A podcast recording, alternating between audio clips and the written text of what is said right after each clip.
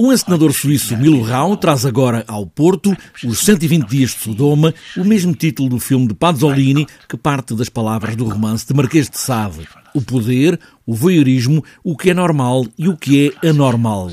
Tiago Guedes, diretor do Teatro Rivoli, fala neste encenador como o enfant terrible da encenação teatral na Europa. Uma das particularidades do Milo Rau, das suas encenações, é exatamente pôr o dedo na ferida e não ter qualquer pudor em, em pôr em palco uh, situações uh, que muitas das vezes tem-se algum pudor em pôr em palco. Uh, e essa é a nota distintiva do Milo Rau, por isso é que ele é chamado o enfant terrible do teatro europeu atual. É o de facto. Este espetáculo espetáculo decalca muito o filme de Pasolini, mas também traz para mais perto, para estes dias, o lugar do poder, da subordinação, do voyeurismo, do que é normal, do que é anormal, com atores, uma companhia de teatro de Zurique, a Hora, só com atores com trissomia 21. Uma companhia super interessante, onde uh, não há qualquer tipo de condescendência para com aqueles atores. Aquela companhia é uma companhia de teatro, faz tudo o que é teatro, de to todas as diversas áreas, dos diversos géneros de teatro,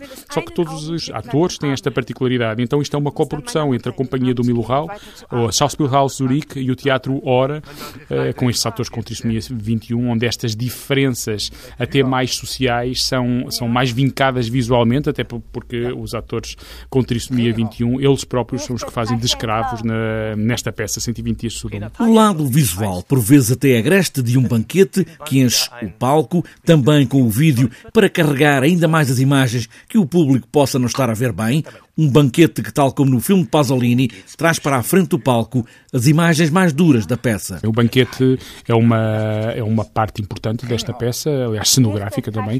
Existe uma grande mesa e, e, e, esta peça podemos dizer que é altamente influenciada pelo filme, pelo filme do Pasolini. O banquete tem, tem um papel uh, muito importante. O banquete, as amputações, uh, as humilhações, tudo isto está nesta peça, uh, elevado ao extremo, visto que temos uma companhia profissional com também com atores com trissomia 21 que fazem precisamente os escravos nesta peça. Pode parecer demasiado agreste o trabalho de Milo Rau e este espetáculo pode ser o exemplo disso, mas o que se pode dizer de Milo Rau é que há mais ternura do que pudor no trabalho que faz.